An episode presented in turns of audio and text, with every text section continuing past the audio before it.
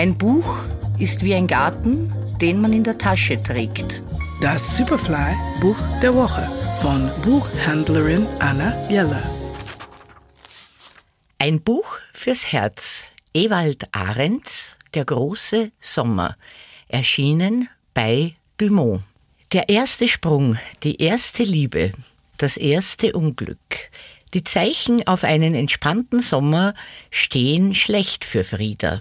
Nachprüfungen in Mathe und Latein. Damit fällt der Familienurlaub für ihn aus. Ausgerechnet beim strengen Großvater muss er lernen. Doch zum Glück gibt es Alma, Johann und Beate, das Mädchen im flaschengrünen Badeanzug. In diesen Wochen erlebt Frieda alles.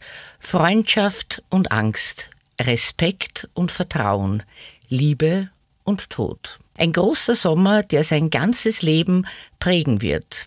Ich habe diesen Roman mit Freude gelesen, wie zuvor schon alte Sorten.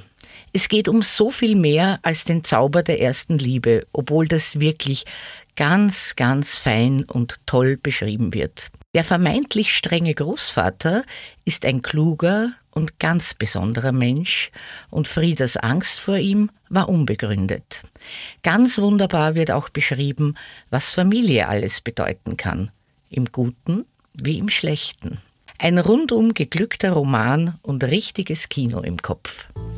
Der Superfly-Buchtipp dieser Woche Ewald Arendt, Der große Sommer, erschienen bei Dumont.